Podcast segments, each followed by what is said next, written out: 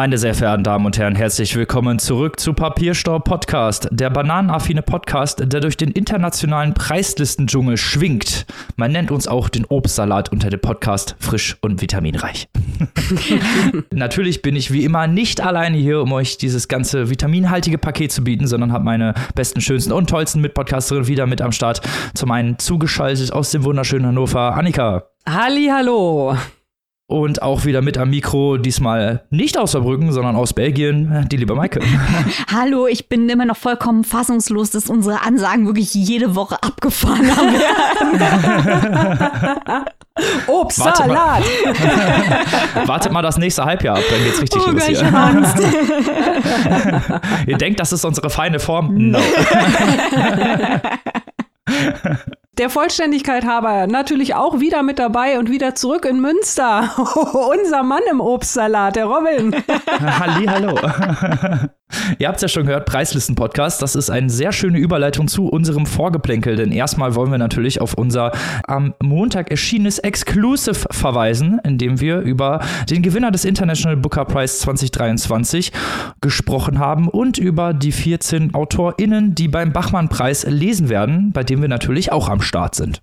Genau, wir haben unserer Steady Crew am Montag in einem Exclusive nochmal ganz ausführlich den Gewinner Gewinner des diesjährigen International Booker Prize näher gebracht. Äh, Georgi Gospodinov hat gewonnen, gemeinsam mit seiner Übersetzerin Angela Rodell für Time Shelter, Zeitzuflucht. Der erste Roman, der hier gewinnen konnte beim International Booker für Bulgarien. Und da hat es natürlich großen Jubel gegeben. Dazu haben wir uns im Exclusive ausführlich geäußert und genauso zum Bachmann-Preis. Und äh, ja, da hat es nicht nur ein großes, äh, einen schön großen Überblick über dieses bunte, diverse teilnehmenden Feld in diesem Jahr gegeben. Also da sind wir sehr gespannt, wen wir da treffen werden, denn wir werden wieder vor Ort sein und werden für euch berichten.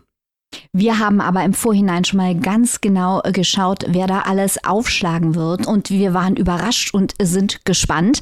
Warum genau? Wie gesagt, bei uns in der Steady Community könnt ihr es nachhören. Und wenn ihr unsere Berichterstattung aus Klagenfurt unterstützen möchtet, denn ja, wir, genau wie Robin eben sagte, schwingen uns wieder elf Stunden in den Zug, beten, dass die Deutsche Bahn uns nach Klagenfurt tatsächlich bringen wird, fahren dorthin und werden für euch bei jeder Lesung und jeder Jurybesprechung live dabei sitzen. Wenn ihr das unterstützen wollt, kommt in unsere Steady Community. Da gibt es dann auch jeden Tag kleine Infohappen vom Wörthersee und die große Gesamtshow, die produziert ihr dann natürlich mit.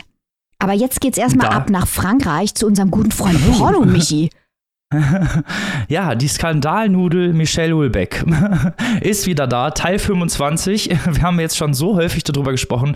Äh, falls ihr euch nicht erinnern könnt oder möchtet, man weiß es nicht. Vor allem möchtet. Michelle Ulbeck hat in den letzten Monaten ja häufiger für Schlagzeilen gesorgt, vor allem wegen dem Pornoskandal, so wie wir ihn gerne betiteln. Er sollte bei einem Kunstfilm mitmachen, bei einem Sexkunstfilm des niederländischen Künstlerkollektivs Kirak, woraufhin es ja mehrere Klagen gab, erst gegen den Trailer, dann gegen die Veröffentlichung des Films selber. Michelle Ulbeck hat sich in vielen Interviews geäußert und jetzt ist sein neues Buch auf Französisch erschienen, Quelques mois dans ma vie, einige Monate in meinem Leben. Darin erzählt der Schriftsteller aus seinem Leben von Oktober 22 bis März 23 und sagt selber, dass man ja dem Buch den Untertitel halt auch geben könnte, wie mal kann man nur so blöd sein. Ja, also das Buch äh, soll hoffentlich Antworten liefern auf sehr, sehr, sehr viele Fragen, die sich euch und uns vor allem hier auch gestellt haben, weil diese ganze Porno-Film-Geschichte, Hashtag Porno-Michi, wie wir ihn hier ja vielleicht nicht unbedingt so liebevoll getauft haben, aber es ist doch sehr, sehr passend. Man verliert ja komplett den Überblick. Man kann sich gar nicht vorstellen, dass ja so ein Mann wie Michelle Welbeck so weltfremd ist äh, in einer gewissen Art und Weise. Also bis heute ist ja nicht so richtig geklärt, je nachdem, äh, wem man da zuhört, wie dieser Film zustande kam. Michelle Welbeck hat ja hinterher Einspruch äh, dagegen eingelegt, äh, das sei alles ganz anders gewesen und das sei alles auch ganz anders verabredet gewesen. Also er sei sich wohl nicht bewusst gewesen, dass er dort über mehrere Tage von einem Filmteam begleitet, gefilmt wurde beim Porno, dass das wohl irgendwie einen tieferen Sinn hätte.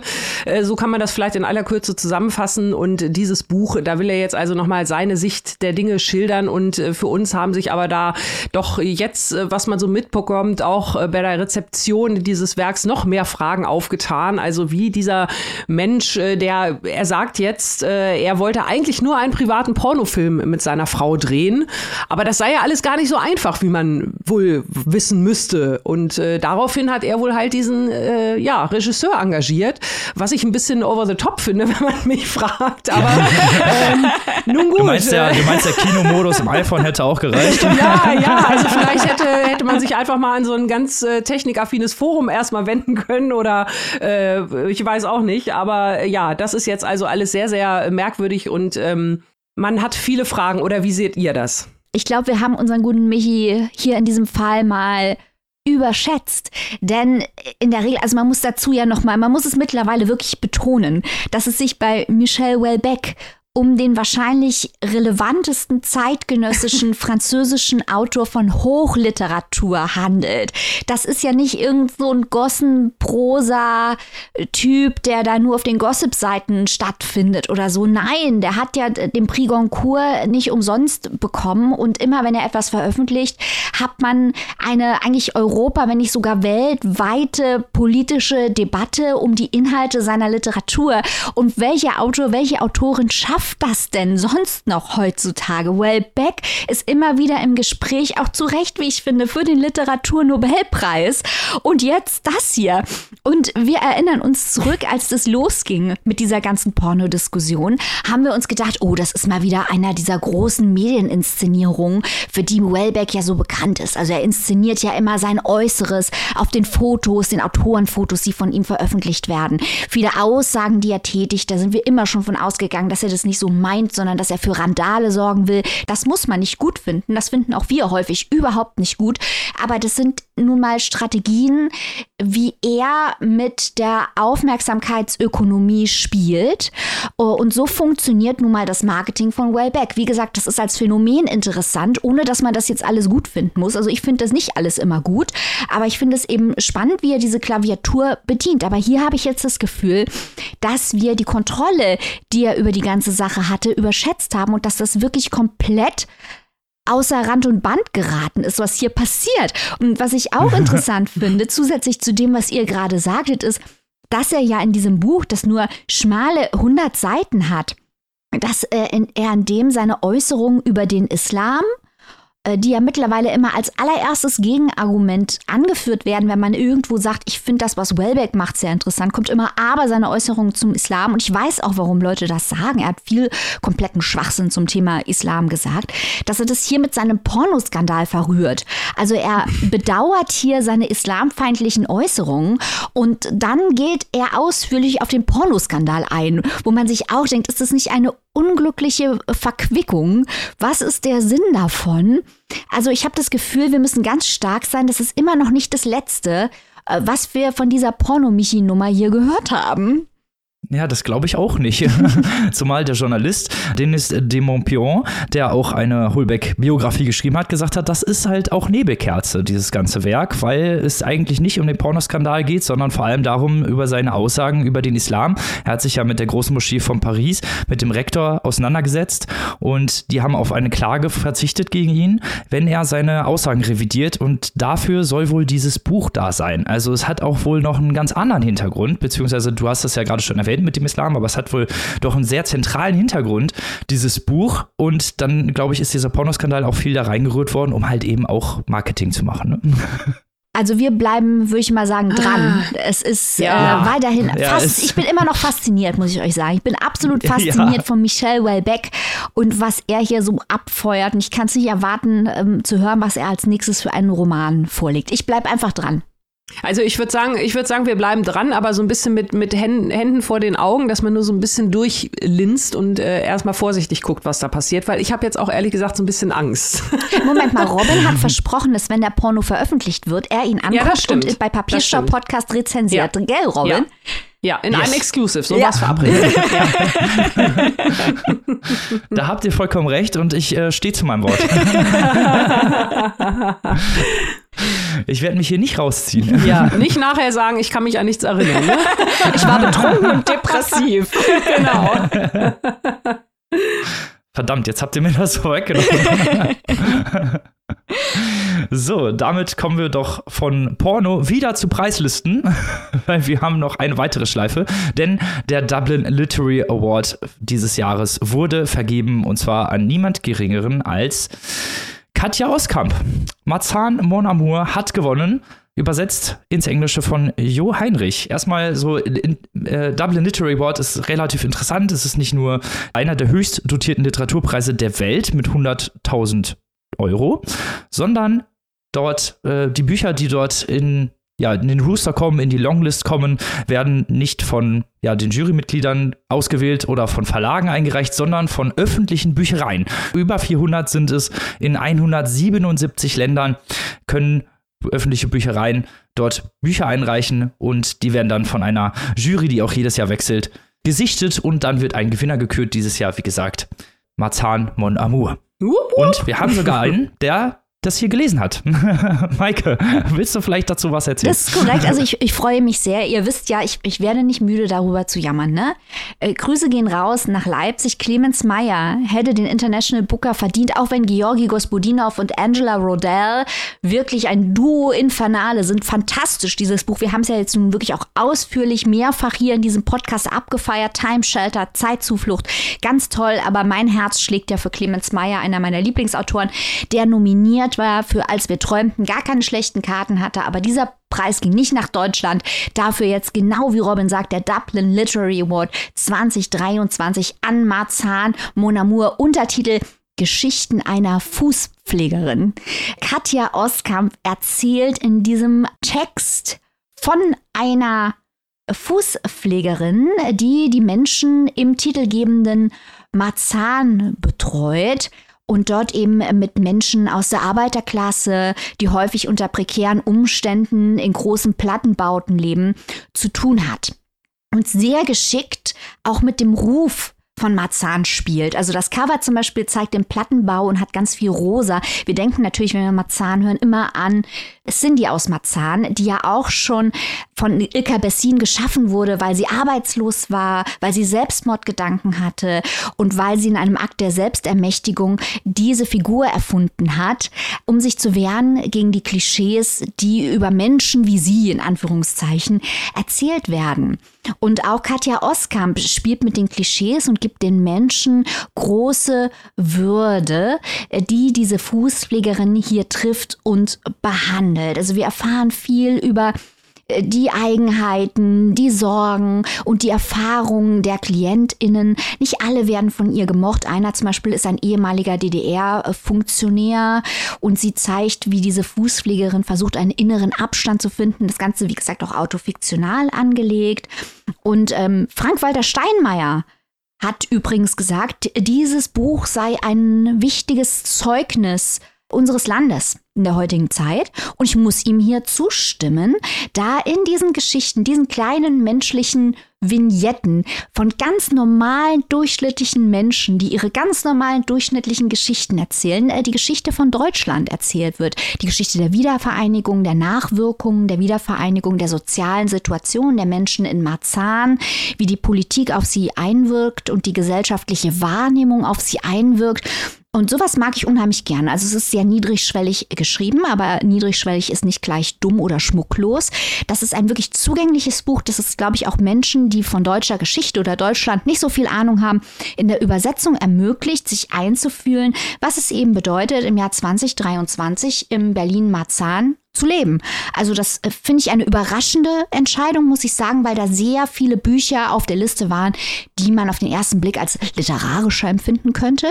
Aber man hat hier eben ein sehr direktes, zugängliches Buch gewählt und nicht zu Unrecht. Also Katja Oskam, Marzahn Mon Amour, äh, ich applaudiere. sehr schön, sehr schön. Da können wir doch mit einer positiven Note, Note ohne Porno enden. Ja, Robin, lass uns über Zombies reden. Ja, Zombies. Zombies, Außerirdische und mysteriöse Dörfer. Erster Roman. Maike stellt ihn vor. Die Diskussion wird spannend. Ja, ja, also äh, ihr erlebt mich hier selten sprachlos und wir haben hier schon alles Mögliche gesehen, ne? Äh, äh, Bärenpornos, den Marquis de Sade, abgefahrene Sci-Fi-Konstruktionen, plotlose Bücher, Bücher, die deren Plot keinen Sinn macht. Aber das, das hier ist wirklich ein neues Ausmaß an Wahnsinn, das wir euch jetzt präsentieren. Mit Banana Yoshimotos Ein seltsamer Ort. Und bevor ich euch den Plot kurz zusammenfasse, möchte ich an dieser Stelle auch hier nochmal betonen, dass es sich um eine der meist übersetzten und bekanntesten Autorinnen Japans handelt, die weltweit anerkannt wird für ihre literarische Kunst. Das möchte ich hier als Entschuldigung dieser Rezension äh, vorwegstellen. Also, ich, ich weiß nämlich nicht, was man nehmen muss, um diesen Fiebertraum an Literatur zusammenzuschreiben. ich weiß es nicht. Es geht hier kurz zusammengefasst um Außerirdische, die aus Leichen Zombie-Sklaven kreieren im ländlichen Japan. Das ist der Plot. Deal with it. äh, unsere Erzählerin äh, Mimi hat ihren Vater verloren und seit mehr als zehn Jahren leidet ihre Mutter unter der mysteriösen Schlafkrankheit, die sich darstellt, als läge sie im Koma. Mimi und ihre Schwester sind aus dem ländlichen Fukiage, wo eben die Mutter im Krankenhaus liegt, nach Tokio gezogen.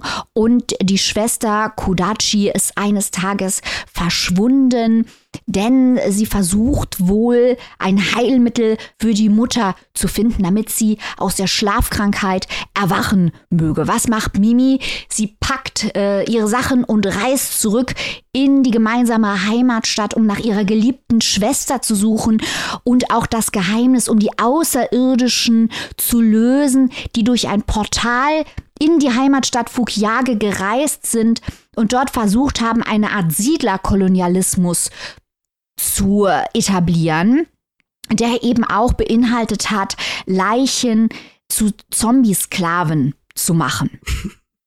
Ja, Annika, du lachst. Das ist, der, du musst mir zustimmen, dass das der Plot ist. Also es tut mir echt leid, aber wenn ich es nicht selbst auch gelesen hätte und nicht genau wusste, dass es so ist, würde ich jetzt echt denken, Maike, bist du betrunken? Schön wär's. Oh, schön wär's. Also ernsthaft, Leute. Sorry, äh, wir müssen uns alle drei, glaube ich, entschuldigen. aber die ist ruhig, ja. Wir kämpfen jetzt weiter, Annika. Wir, wir geben jetzt alles, ne? Äh, Ja. Ich weiß auch, Robin hat nachher noch ein paar Hot Takes, die uns den literarischen Wert dieses Werkes vor Augen führen werden. Robin, ich baue auf dich. Also, Wir machen jetzt nicht so viel Pressure hier. Äh, also meine, meine Lieblingsfigur hier ist ein Außerirdischer, der wie ein Werwolf aussieht, in einem Schloss lebt und davon träumt, Kodachi zu heiraten, also die verschwundene äh, Schwester. ähm, okay. Äh, die Schwestern wurden übrigens in einem mysteriösen Eiscremeladen adoptiert. Ach, kommt, egal. Also, ähm, diese Geschichte ist bis zum Rand gefüllt mit Verweisen auf klassische japanische Literatur. Also zum Beispiel der von uns heißgeliebte Yukio Mishima spielt hier eine Rolle. Äh, ganz viele Verweise auf Manga, was auch typisch ist für Banana Yoshimoto. Verweise auf Filme. Und das ist alles für den typischen westlichen Leser oder die typische westliche Leserin gar nicht so einfach zu durchdringen. Aber das ist absolut kein Argument gegen das Buch, dass wir im Westen zu blöd sind, das zu schnallen. Das ist eine kulturelle Barriere, die es zu überwinden gilt. Es ist nur ein Fakt, den ich hier erwähnen möchte, dass sie also durchaus viele Netze an kulturellen Verweisen äh, gesponnen werden. Das ist keine reine Unterhaltungsliteratur.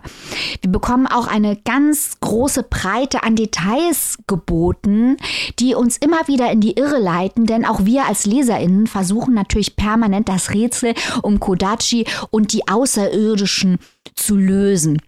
Noch ein paar Worte zu Yoshimoto. Ihr bekanntestes Buch ist wohl Kitchen, das auch sehr breit übersetzt wurde.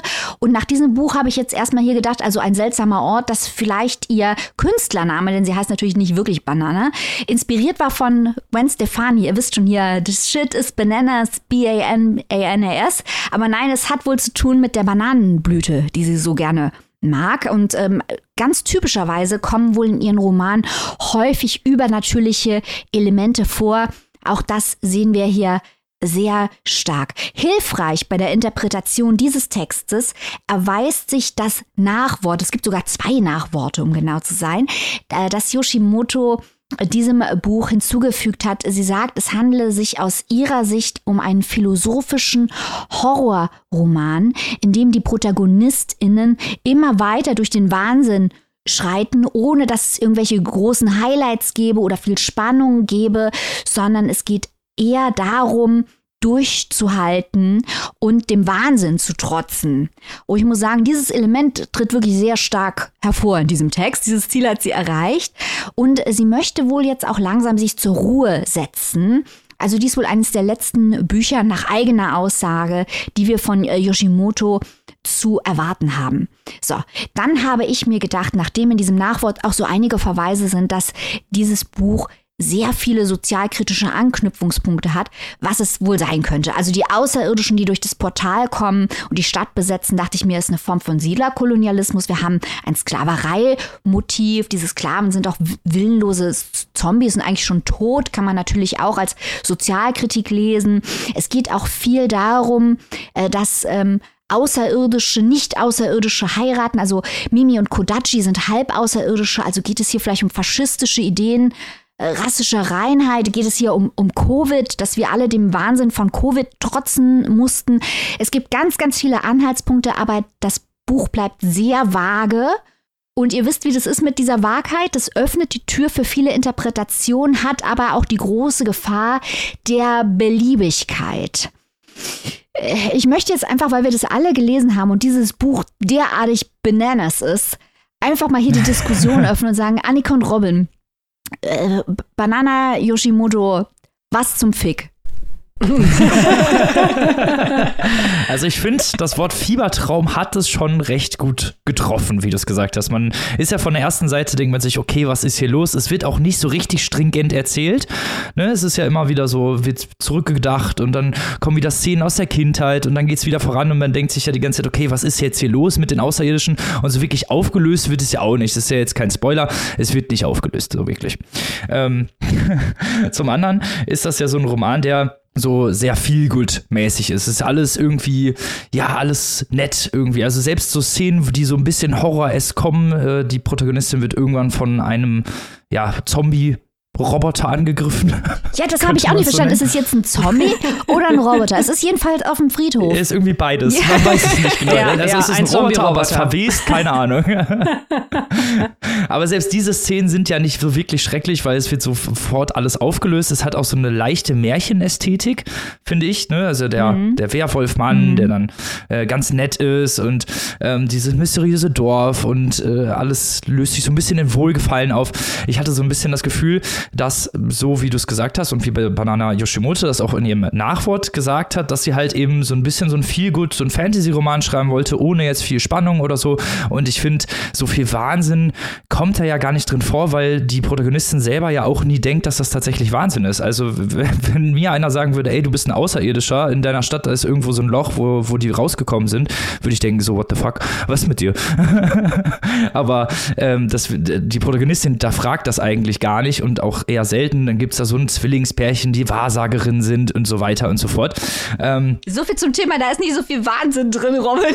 Ja, ja, ja, ja, ja, aber, aber es wird nie so als Wahnsinn deklariert, das, stimmt, das meine ich damit. Es, es, wird nie so Stempel Wahnsinn drauf gesetzt. Und ich hatte die ganze Zeit das Gefühl, und die, diese Anspielung macht sie halt auch.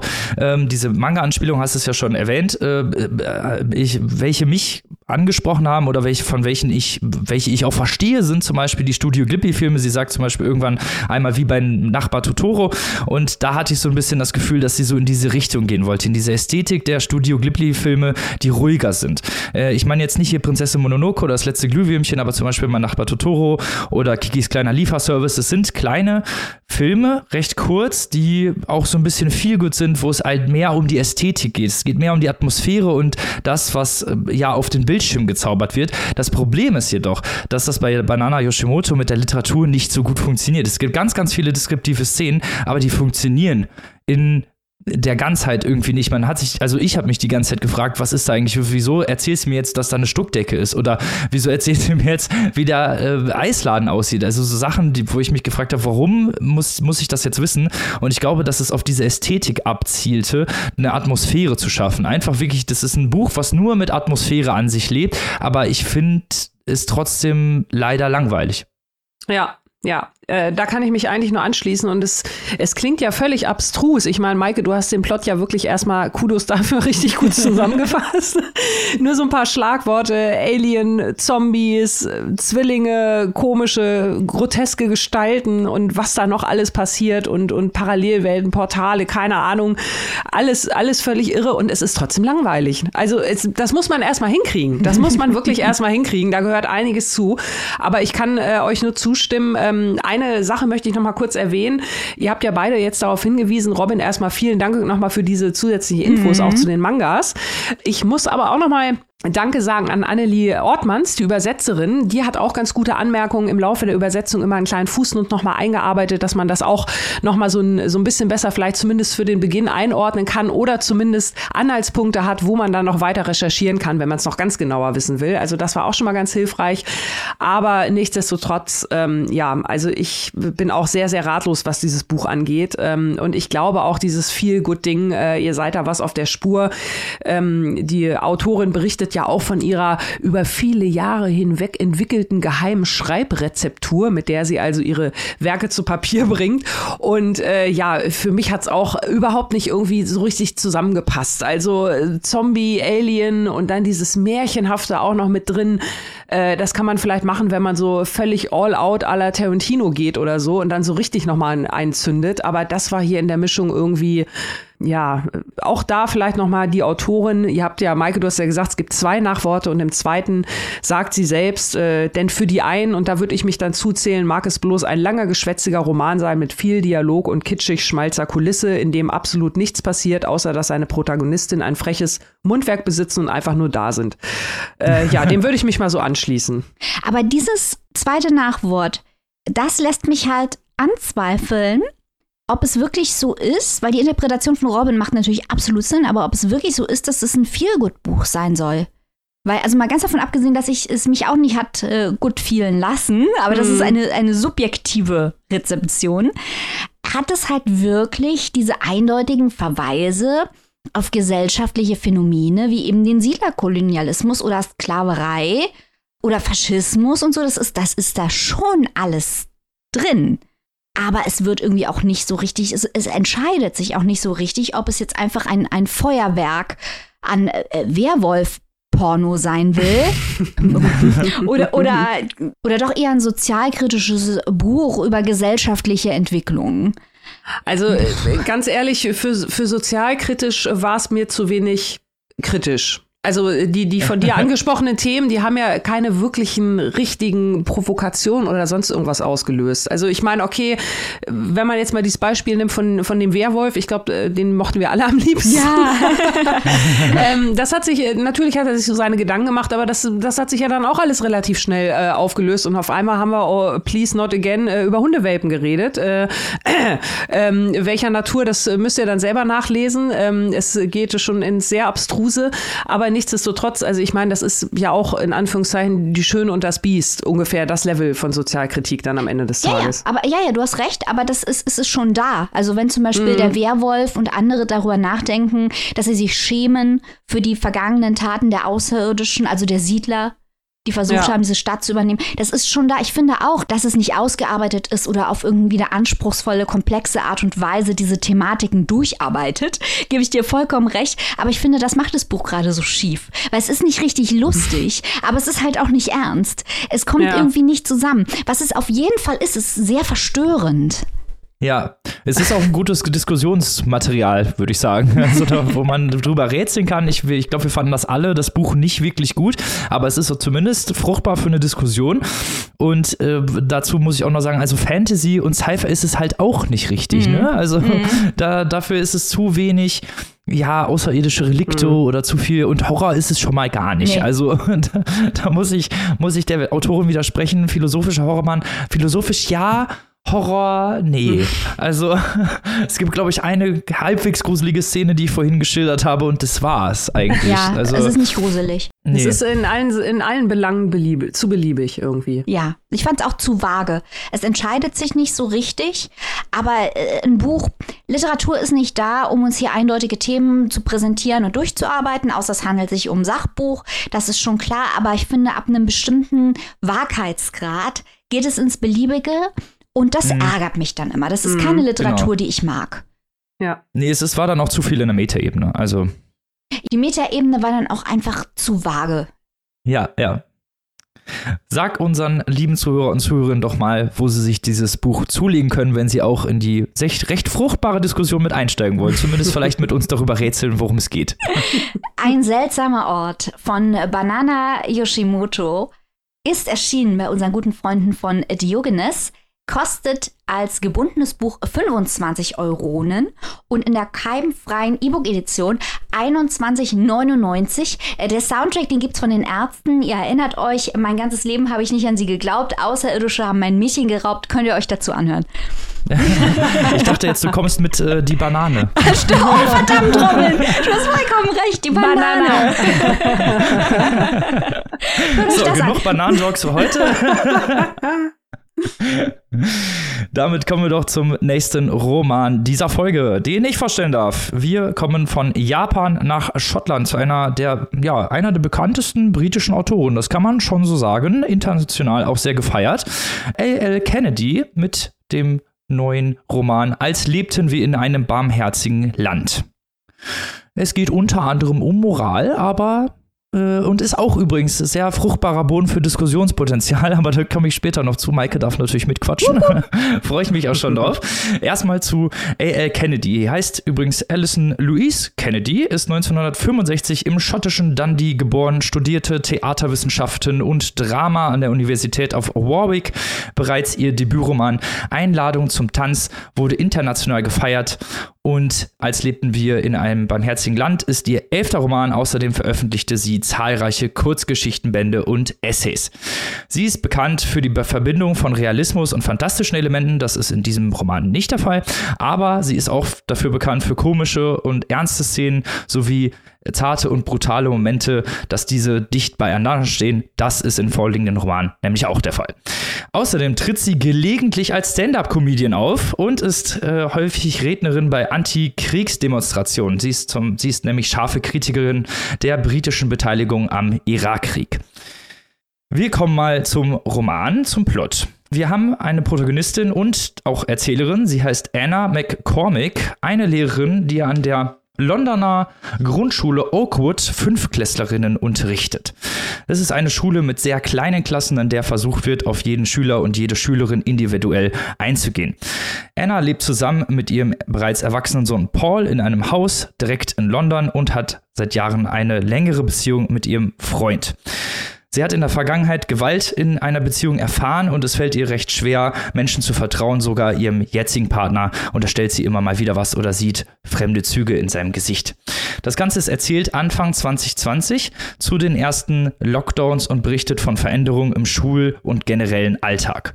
Für Anna ist es so ein bisschen die Zeit, sich zu erinnern und die Vergangenheit zu verarbeiten. Sie war nämlich während der Studienzeit Teil eines Straßenkünstler-Aktivisten-Kollektivs mit dem Namen Unrule Orchestra. Die haben bei Demonstrationen äh, mitgemacht und bei Protestmärschen waren aber vor allem halt einfach so Straßenkünstler, die so kleine Shows aufgeführt haben. Einer in der Truppe mit dem Namen Basta war ein V-Mann für die Polizei und ließ die Truppe auffliegen. Das ist nämlich der zweite Erzählstrang, der erzählt von Busters Erinnerungen als V-Mann an seine Einsätze. Er lebt recht anonym und tötet im Auftrag verschiedener Leute Kinderschänder und Menschenhändler erzählt das Ganze in verschiedenen Kapiteln, die zwischen 5 und 40 Seiten lang sind. Es wechselt häufig zwischen Annas und Busters Erzählung. Anna schreibt über ihre Erinnerungen und täglichen Probleme recht unstrukturiert und wechselt immer mal wieder Zeit und auch Ortsebene und ihre Gedanken und Gefühle zu verarbeiten. Ich finde, das ist von der Autorin recht intelligent verwoben, obwohl vor allem der Einstieg recht kompliziert sein kann, weil es fast nur Andeutungen gibt, wenig Konkretes, aber das löst sich alles später im Roman auf. Also es sind nicht irgendwie lose Fäden, die nicht zusammengebunden werden. Viele Themenkomplexe, die im Roman angesprochen und verarbeitet werden, sind zum Beispiel Gewalttraumata und der Umgang im späteren Leben sowie die ständige Angst, die vor allem Anna immer mit sich herumträgt. Der Verrat durch eigene Freunde, Basta zum Beispiel, der halt allen Künstlern so ein bisschen das Herz gebrochen hat. Das Hadern mit der Erziehung ihres eigenen Sohnes und die Ungewissheit, was für ein Mensch aus ja, den eigenen Kindern wird, zum, nicht nur aus ihrem Sohn selber, sondern auch aus den Schülerinnen und welche Werte sie später hegen. So ein weiterer wichtiger Themenkomplex ist die gesellschaftliche Lage in Großbritannien, äh, in der Post-Brexit- bzw. Corona-Lockdown-Zeit. Viele wichtige essentielle Berufe werden in der Zeit vergessen und ihnen wurde kaum Gehör geschenkt und wenig Anerkennung geboten.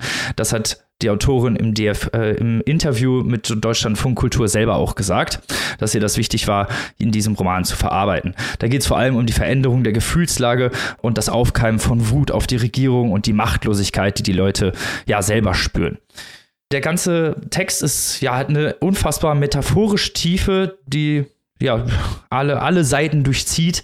Es gibt zum Beispiel dieses diese Metapher des Rumpelstilzchens, der gilt als Figur für Machtmissbrauch und Unterdrückung, der taucht immer wieder auf. Also wenn es um Regierungsleute geht oder so, werden die immer als Stilzchen bezeichnet.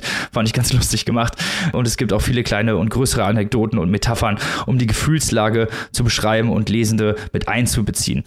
Richtig toll fand ich auch die Figurendynamik, die kommt trotz der oder gerade wegen der eingeschränkten Perspektive wirklich sehr, sehr gut zum Tragen. Also die Beziehung von Anna zu ihrem Sohn oder auch zu ihrem Freund oder auch zu Basta oder was sie mit ihren anderen Kollegen hat, das kommt hier wirklich sehr gut zum Tragen und es sind sehr organische Charaktere, auch wenn sie nicht immer unbedingt sympathisch handeln.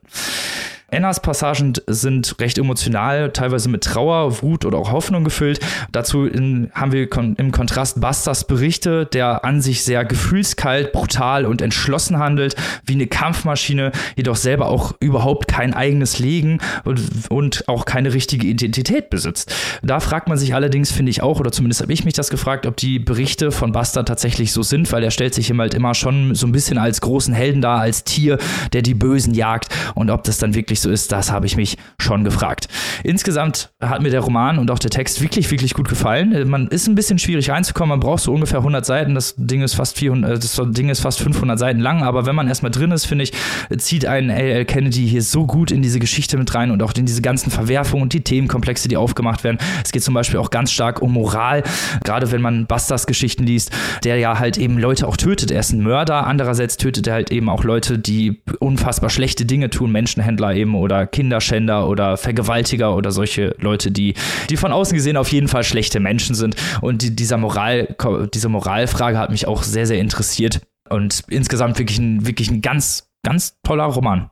Äh, hätte ich in den ersten 100 Seiten nicht gedacht, wirklich. Also in den ersten 50 dachte ich, oh nee, bitte nicht, bitte nicht noch so ein meanderter Roman, wie bei Banana Yashimut, aber im Endeffekt war es so gar nicht. Also deswegen hat es mir sehr gut gefallen und jetzt würde ich sehr gerne mit dir, Maike, in die Diskussion einsteigen. Was hast du zu sagen zu L.A. Kennedys, als lebten wir in einem barmherzigen Land?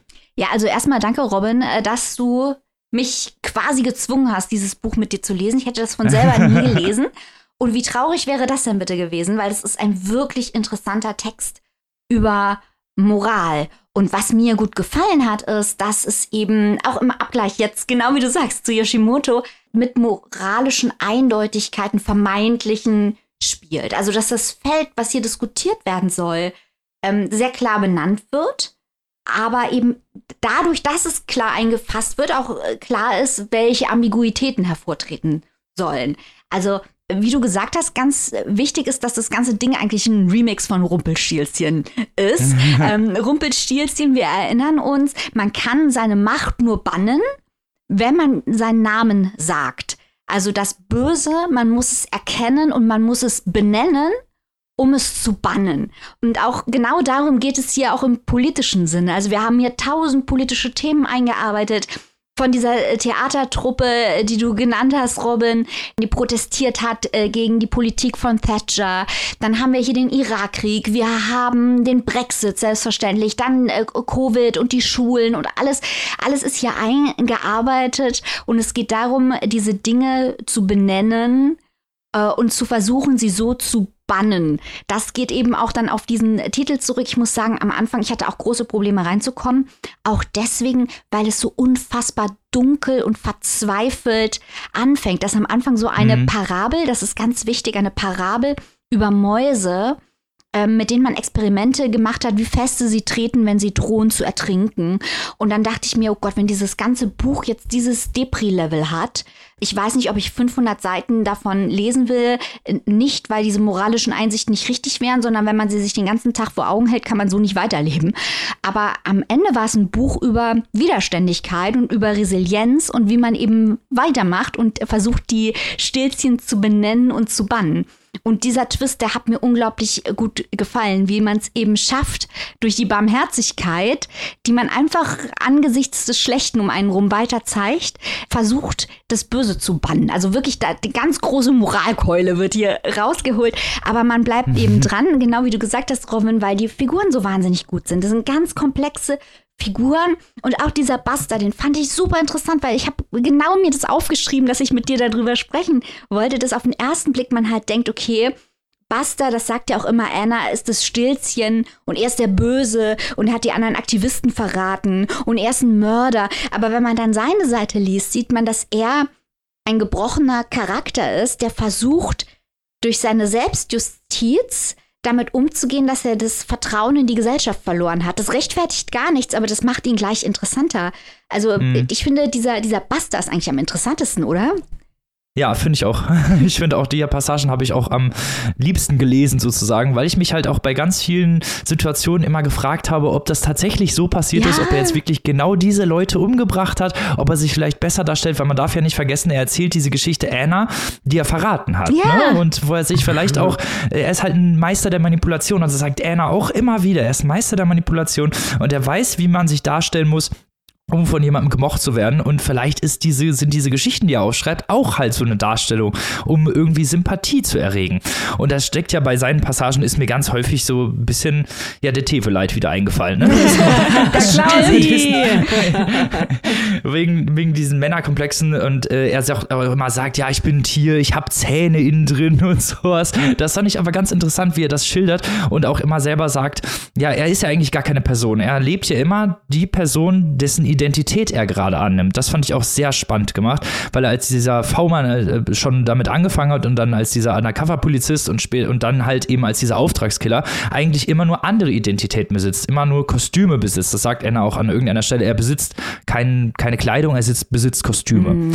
Und dieses, dieses Chamäleonartige, das fand ich total interessant, äh, wie das eingewoben wird. Und auch seine Passagen fand ich tatsächlich nochmal eine ganze Ecke interessanter, weil sie halt so düster sind, weil sie so irgendwie so ein bisschen dark sind und weil, weil weiß genau, was passiert. Also nach der ersten Geschichte weiß man, okay, der bringt den nächsten halt um. So, da gibt es keine Frage. Und da gibt es äh, auch ganz viele Szenen, die darauf hinweisen oder beziehungsweise sie dahin führen. Und das hat mir wirklich sehr gut gefallen, weil man genau wusste, okay, am Ende ertränkt da jemanden oder er schießt jemanden oder sonst irgendwas. Äh, und diese, diese, diese Szenen, die dahin führen, es gibt ja auch sehr viele deskriptive Szenen da drin, wo irgendwas beschrieben wird oder ähm, die, ich glaube, das, das, was bei mir hängen geblieben ist, diese Pub-Szene, mhm. wenn du weißt, was ich meine, mhm. wo, wo nur beschrieben wird die ganze Zeit, wie ist, sind diese, ist diese Pappkultur und wer hängt mit wem rum und wer steht vor wem und auch dieses mit den Polizisten. Es wurde ja bei der Londoner Polizei ganz, ganz, ganz üble Machtmissbrauchsfälle aufgedeckt in den letzten Jahren. Und äh, ich glaube, dass äh, darauf weiß, verweist das ja auch immer wieder und darauf verweist Buster auch selber immer wieder, dass er sich in diesen, in diesen Geflogenheiten, in denen er theoretisch ja seine Ausbildung gemacht hat, überhaupt nicht mehr wohlfühlt. Also äh, richtig gut auch richtig beängstigend. Ja, ja, also ich muss auch sagen, nach so 20 Prozent, wo diese erste Buster-Szene kommt, also wie auch wirklich das dann eingearbeitet, als wäre es wirklich das Manuskript, also es ist wirklich dann das Manuskript. Wir lesen es dann nicht aus den Augen von Anna, sondern wie Buster es in sein Manuskript, das er bei Anna abgelegt hat, äh, geschrieben hat. Da habe ich gewusst, okay, das ist nicht wirklich mehr andernd. Das reflektiert mhm. alles Buster. Nach 20, 20 Prozent habe ich das äh, dann sehen können und dann dachte ich mir, ah, jetzt macht das alles Sinn. Also am Anfang, wenn ihr dazu greift, einfach dranbleiben, weil es äh, nun mal so spannend ist, dass Buster die Entmenschlichung, genau wie du es geschrieben hast, der entlebt die, erlebt die Entmenschlichung als Befreiung. Anna kämpft mit ihrer Menschlichkeit und mit den Traumata, die sie davongetragen hat mhm. und mit ihrer Unzufriedenheit, weil sie halt das Gefühl hat, dass ihr eigenes Land den Bach runtergeht. Und Basta hat sich davon komplett frei gemacht, weil er sich selbst hat Teveleit-mäßig entmenschlichen lassen. Also da haben wir wieder den Körperpanzer, das volle Programm. Mhm. Und das ist so interessant, weil es auf eine gewisse Art und Weise ja eine vermeintliche Alternative zu Anna ist. Aus, ist eine Aussteiger- Fantasie eigentlich, was Basta da lebt. Und das ist wahnsinnig interessant zu lesen. Und ich finde, genau wie du sagst, Roman, da sind unglaublich viele Beschreibungen drin. Und ich hasse ja auch normalerweise übermäßig deskriptive Bücher. Aber all diese Beschreibungen sind dazu da, gesellschaftliche Zustände zu zeigen. In dem Pub, wer redet mit wem? Oder in dem Haus, wenn er irgendwelche Opfer rettet. Und wir kriegen ganz genau beschrieben, wie die Zimmer aussehen. Dann ist jedes Detail in dem Zimmer eine Aussage über den Täter. Und das mhm. ist einfach, da bleibt man dann dran. Es sind doch 500 Seiten dann okay. Ich finde es auch wirklich schockierend, dass wir dieses Buch zuerst in der deutschen Übersetzung kriegen. Es gibt noch kein Verlag, der das auf Englisch rausgebracht hat. Also das Original Alive in a Merciful Country existiert nicht. Es gibt nur die deutsche Übersetzung. Und wie du sagst, Robin, das ist ja auch ganz viel angelehnt, nicht nur an echte politische Zustände im Vereinigten Königreich, sondern auch echte Fälle. Also dieser Buster ist eine Variante von einem echten Polizisten mit dem Namen Mark Kennedy, der früher Protestgruppen unterwandert hat. Also das, liebe Leute im Vereinigten Königreich, ihr hört uns natürlich alles, das weiß ich. Bitte bringt mal dieses Buch raus. Ja, es ist der absolute Knaller. Also, da könnt ihr ja wahrscheinlich auch noch sehr, sehr viel über ganz viele Sachen diskutieren. Ich fand es wirklich toll, was du jetzt auch noch alles mit mir rausgearbeitet hast und was du auch noch alles gefunden hast. Richtig, richtig geil. Und ähm, auch Annas Passagen fand ich super, weil sie so ein bisschen, sie ist ja so ein bisschen die ähm, hellere Seite, nenne ich es einfach ja. mal, ne? Wo Buster so ein bisschen so ein sehr darker Typ ist, äh, ist Hannah ja eigentlich ja schon jemand, der eigentlich was Gutes möchte, der was Gutes für die Welt möchte, die ja auch als Aktivistin damals versucht hat, die Welt zum Positiven zu verändern und das auch im Verlaufe des Romans mehrfach tut. Nicht nur wegen ihren Schülern oder so, sondern halt auch generell teilweise in ihrem eigenen Umfeld.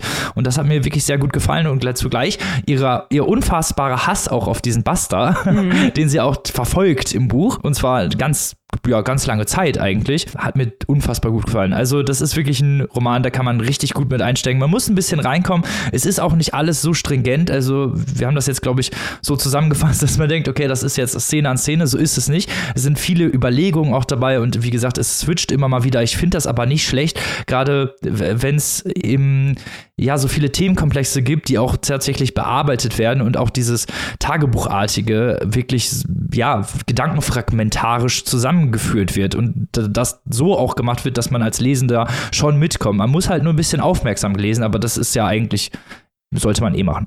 Das ist doch unsere leichteste Übung. Robin, yes. sag doch mal bitte den Menschen, wo sie dieses Buch erwerben können käuflich. Das mache ich unfassbar gerne.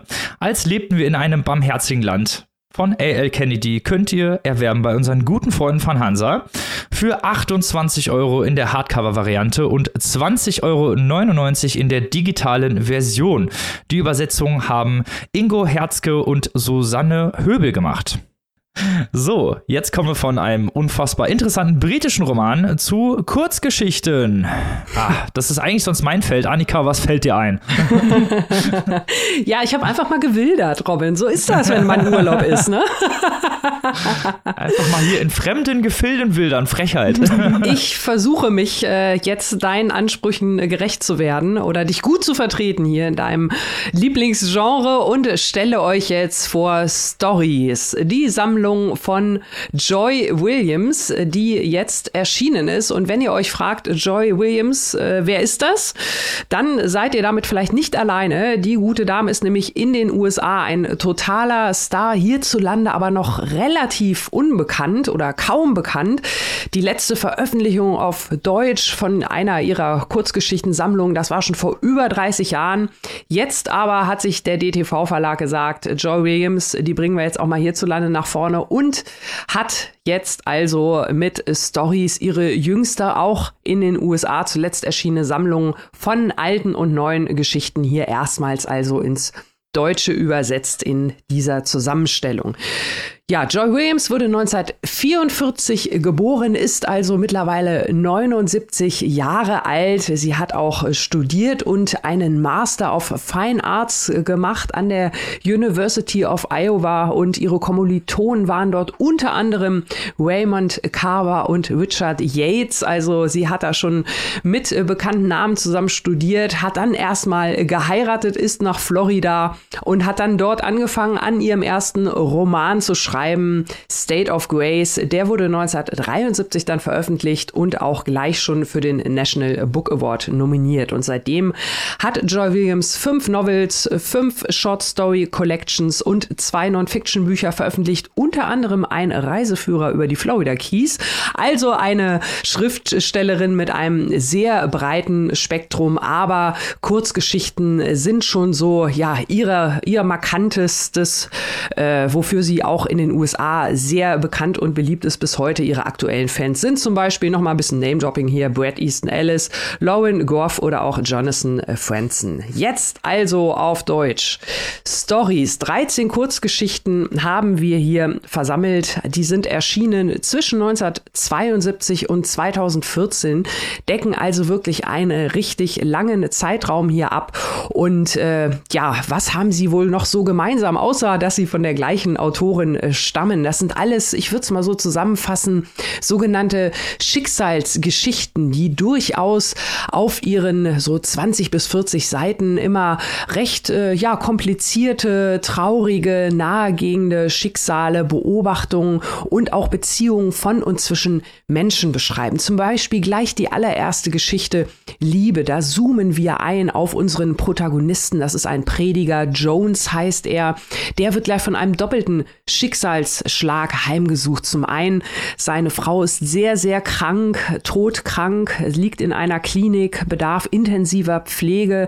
Zum anderen ist seine Tochter verschwunden und hatte wiederum ihre Tochter, also seine Enkelin, noch ein kleines Baby in seine Obhut gegeben. Das heißt, dieser Mann, bei dem wir uns hier in dieser Geschichte ganz nah dran befinden, ist also hin und her gerissen zwischen dem Leid, was er um Liebe aus zu seiner Frau empfindet, Sorge, Tochter, um die Tochter, aber natürlich auch Freude an dem Baby, an dem neuen Leben. Also diese Beobachtung, dieses Hin und Hergerissen zwischen den Gefühlen, das stellt Joy Williams also immer, ja, wie so einen roten Faden durch ihre Geschichten in verschiedenen Facetten vor, wie zum Beispiel auch in Der kleine Winter. Da geht es um eine Protagonistin, die an einem Gehirntumor leidet und mit so einer, ja, scheißegal-Haltung so ein bisschen damit fertig wird. Sonnenbrille auf, Drink in die Hand und dann ab dafür. Äh, sie ist dort, äh, sie trifft auf eine Freundin, die selbst auch eine besondere Art von Kummer hat. Äh, da ist die vierte Ehe gescheitert aus verschiedenen Gründen. Und unsere Protagonistin Gloria entführt dann mal, entführt in Anführungszeichen kurzerhand ihre vorpubertäre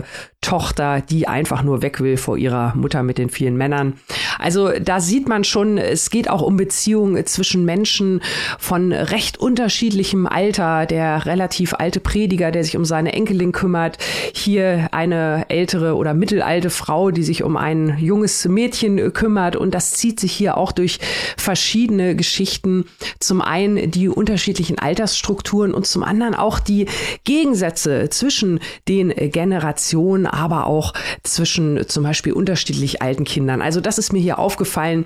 Das scheint ein Thema zu sein, das Joy Williams äh, ja über lange Jahre ihrer literarischen Laufbahn äh, begleitet hat. Und das zweite Thema, das ich hier noch erwähnen möchte, ist auch so ein bisschen ja ein gewisser morbider Unterton. Es gibt ja eine Geschichte, die nennt sich die Mutterzelle. Da haben wir gleich mehrere Protagonistinnen, die eine Sache ein. Sie sind alle die Mütter von gefassten und verurteilten Mördern, die sich zufällig ja, alle an einem Ort einsammeln, einfinden, äh, dort zusammenziehen, zusammenkommen, sich ausdrücklich nicht als Selbsthilfegruppe verstehen, aber natürlich immer wieder zusammenfinden, um gemeinsam über das zu sprechen, was sie eint, die gemeinsame Frage nach der Schuld.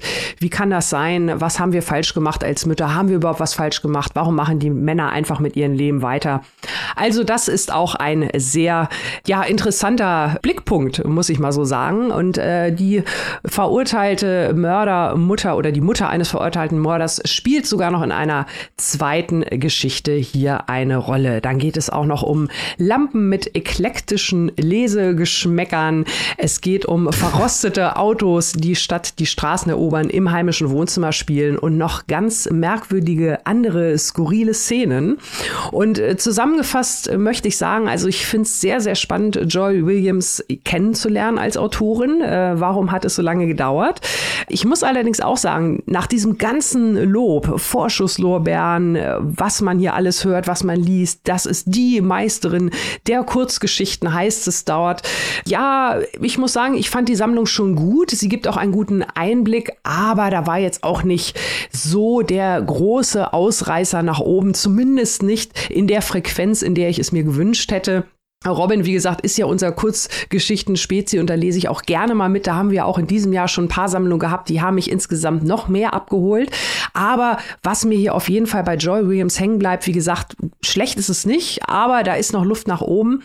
Aber ich glaube, ähm, ich hoffe zumindest, dass der DTV-Verlag hier dran bleibt und noch mehr von Joy Williams übersetzt. Denn was mir sehr, sehr gut an ihr gefällt, ist dieser Blick auf Charaktere, auf kleine Beziehungen, auf kleine Veränderungen. Also sie hat da wirklich ganz tolle beobachtende Momente, die dann mir hier in der Kurzgeschichte teilweise zu früh endeten.